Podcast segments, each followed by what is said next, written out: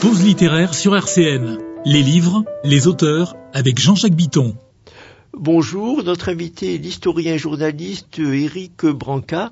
Il vient de sortir un livre qui s'intitule L'aigle et le léopard, les liaisons dangereuses entre l'Angleterre et le Troisième Reich. Et c'est un livre qui est paru aux éditions Perrin. Éric Branca, bonjour. Bonjour. Éric Branca, qui est l'aigle et qui est le léopard?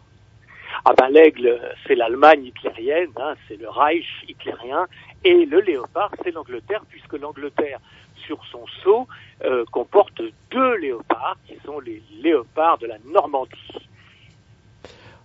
Alors, Éric Branca, donc euh, tout d'abord, euh, est-ce que, que Hitler était fasciné par l'Angleterre? Ah, Hitler était fasciné depuis toujours par l'Angleterre. Quand vous lisez Mein Kampf, quand vous lisez ses entretiens avec la presse étrangère, il ne manque jamais de rendre hommage à l'Angleterre, que l'Angleterre était pour lui le modèle de la colonisation réussie il considérait que l'Angleterre devait prendre en charge, entre guillemets, bien sûr entre guillemets, les peuples sous-développés et que l'Allemagne devait, elle, coloniser l'ensemble du continent européen. Donc il proposait aux Anglais un partage des rôles et c'est ça qui a eu un écho malheureusement assez positif dans une partie de l'élite britannique. c'est ce que je raconte. Alors est-ce que Édouard VIII était nazi? Édouard VIII était lui aussi fasciné par l'Allemagne. Nazi, je ne sais pas, parce qu'il était assez simple d'esprit, il suffisait de le flatter euh, pour qu'il vous euh, soutienne, et Hitler ne s'en est pas euh, ne s'en est pas passé. Mais en tout cas, sa compagne et, et femme Wallis Simpson était elle en liaison directe avec l'espionnage allemand. Elle était l'amie d'une très très très grande espionne allemande qui s'appelait la princesse de Hohenlohe, qui vivait en Angleterre. Elle partageait même le même appartement qu'elle. Euh, c'est euh, d'ailleurs très peu connu. Et puis surtout, elle était la maîtresse de euh, Joachim von Ribbentrop, qui était ambassadeur d'Hitler à Londres et qui est devenu ensuite son ministre des Affaires étrangères. Elle était encore plus liée que lui à l'établissement nazi. Alors finalement, Eric Branca, euh, en 1940, donc il y a une, volonté de, signer la paix avec euh, l'Allemagne et de se partager le monde, hein, comme vous l'expliquiez. Alors euh, finalement, comment comment comment réagissent les, autorités anglaises à l'époque Ils sont plutôt favorables? Alors, Churchill, il faut rappeler qu'il prend le pouvoir le 10 mai 40, hein, quand l'Allemagne envahit l'Europe de l'Ouest, et il est très très isolé au sein du gouvernement. Isolé, il y a une majorité qui est en faveur de la paix avec l'Allemagne. Or, il faut bien se rendre compte ce qu'aurait signifié à ce moment-là une paix avec l'Allemagne. Ça voulait dire que l'Angleterre sortait de la guerre et ça voulait dire que ben, finalement, il n'y avait plus de base de départ pour la libération de l'Europe et pour un débarquement américain. Donc, c'était vraiment un moment dramatique qui a duré une quinzaine de jours et c'est Churchill et c'est à Churchill qu'on doit d'avoir résisté à ces pressions, ces pressions qui étaient vraiment, euh, je le répète, majoritaires au sein du cabinet de guerre et qui étaient notamment le fait du propre ministre des Affaires étrangères anglais, Lord Halifax, euh, qui euh, complotait littéralement avec les Allemands via les Italiens et via les Suédois. Et donc Churchill a eu vraiment un mérite énorme. Euh, on lui doit beaucoup parce qu'il a résisté à ça et ça a été vraiment sur le fil. Alors comment expliquer cette, victoire de, de Churchill? Churchill a joué un coup de poker absolument formidable et Hitler aussi, et c'est Hitler qui a perdu. Hitler, le 24 mai 1940, alors que le corps expéditionnaire anglais est encerclé à Dunkerque, propose la paix à la Grande-Bretagne. Et il se dit, soit il signe la paix maintenant, il sort de la guerre, soit j'extermine le corps expéditionnaire. Et Churchill, plutôt que de dire non, euh, parce qu'il aurait été immédiatement renversé par son gouvernement, qui lui aurait dit oui, dit nous allons tenter de rembarquer les troupes anglaises, et puis nous verrons bien après.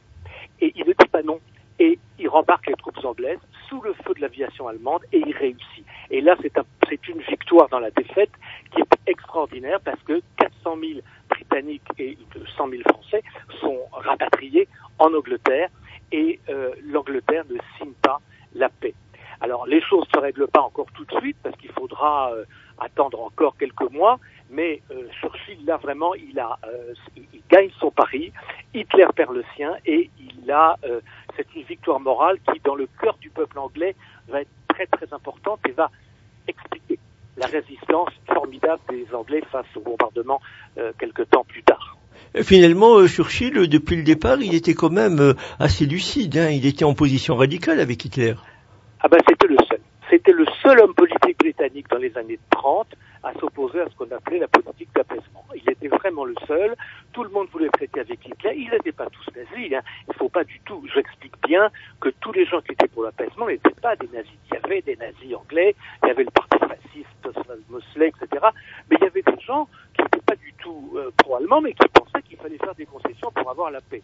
Et Churchill disait, plus vous faites des concessions, et plus vous aurez la guerre c'est le fameux mot sur Munich euh, qui est apocryphe, qu'il n'a jamais prononcé comme ça, mais le sens y est. Vous voulez euh, la paix, vous aurez la guerre et le déshonneur en plus. Voilà, alors Eric Branca, dans, vous faites référence également à une vidéo où on voit euh, la, future reine Elisabeth II faire le, salut nazi. Oui, la malheureuse, elle, avait, que 6 ans ou 7 ans à l'époque, elle y est pour rien, mais c'est son oncle euh, Édouard VIII, qui est à l'époque euh, prince de Galles, hein, qui deviendra roi d'Angleterre euh, un an, un petit peu moins d'un an à la mort de, de George V, euh, qui s'amuse avec ses nièces, c'est-à-dire la princesse, euh, la princesse Elisabeth et la, la princesse Margaret, et, et, il s'amuse à leur faire lever le bras. Ça en dit long, et c'est en 1933, ça en dit long quand même sur la manière dont ces gens jouaient avec le feu. Alors, est-ce qu'il existe un antisémitisme britannique? Oui, bien sûr, bien sûr, mais je, ne dirais pas que c'était l'essentiel.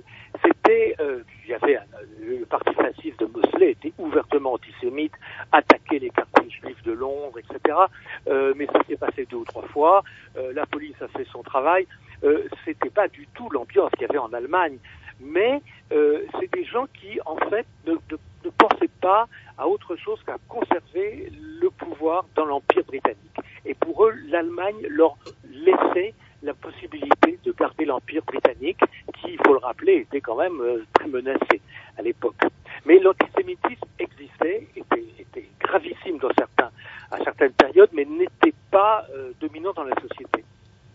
Éric Branca, alors dans, dans ce livre, euh, euh l'aigle et le léopard, est-ce que vous, vous, vous apportez des, des, lumières nouvelles Je veux dire, est-ce que vous faites des, des nouvelles révélations euh, que, le, que le public, enfin que les historiens en tout cas, ne, ne connaissaient pas vraiment? Oui, il y a choses que j'apporte euh, à la déclassification récente, de, très récente euh, d'archives britanniques, notamment le fait que George V, avant de mourir en 1935, était extrêmement inquiet des fréquentations de son fils, euh, Édouard VIII, et l'a fait surveiller par la Special Branch de Scotland Yard, parce qu'il dépensait tout son argent euh, en quelques mois l'argent que la liste civile lui donnait pour un an, et au bout de quatre mois, il n'avait plus d'argent, et donc il l'a fait surveiller, et c'est là qu'il s'est aperçu de ses fréquentations via Wallis Simpson de toute euh, une frange pro-nazie euh, de l'aristocratie britannique euh, et même du monde économique. Et, et donc ça, c'est tout à fait nouveau. George V faisait espionner son propre fils tellement il était inquiet de ce qu'aurait donné une succession. Euh, ça, c'est tout à fait nouveau. Et puis on sait aussi euh, ça c'est encore plus récent, que euh, le contre-espionnage allemand avait mis à la disposition d'Édouard VIII 50 euh, millions de livres sur un compte en Suisse pour préparer son retour au pouvoir si l'Angleterre avait été envahie par le Reich. donc ça va quand même très loin dans la trahison. Hitler avait promis à Édouard VIII que s'il envahissait l'Angleterre, il le remettait sur le trône. C'est assez énorme quand même. Alors, Eric Branca, vous expliquez euh, que Churchill et Hitler étaient aussi étaient, étaient très dissemblables l'un de l'autre, mais ils avaient quand même un point commun, c'est que tous les deux, ils allaient jusqu'au bout.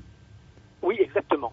Exactement. Et pour résister à Hitler, euh, qui était un fou, il fallait un fou d'un autre genre. Alors, c'est un fou qui défendait la liberté du monde contre un fou défendait son asservissement, mais pour vaincre Hitler, il fallait un fou.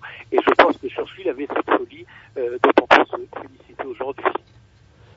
Finalement, on peut dire que Churchill a joué un rôle euh, déterminant justement dans la dans, la défaite de Hitler. Dans... Ah, pour moi, c'est absolument déterminant parce que je le répète, si l'Angleterre avait signé la paix en 1940, on pouvait dire adieu pendant de nombreuses années à la libération de l'Europe. Il faut quand même euh, se souvenir que si euh, le débarquement de 44 a eu lieu, c'est parce que l'Angleterre a servi de base de départ. Si l'Angleterre avait fait la paix avec Hitler, il n'y avait même pas moyen de prendre appui en Afrique du Nord pour débarquer par exemple en Provence. C'était hors de question puisque l'Afrique du Nord aurait été sous domination anglaise, donc allemande.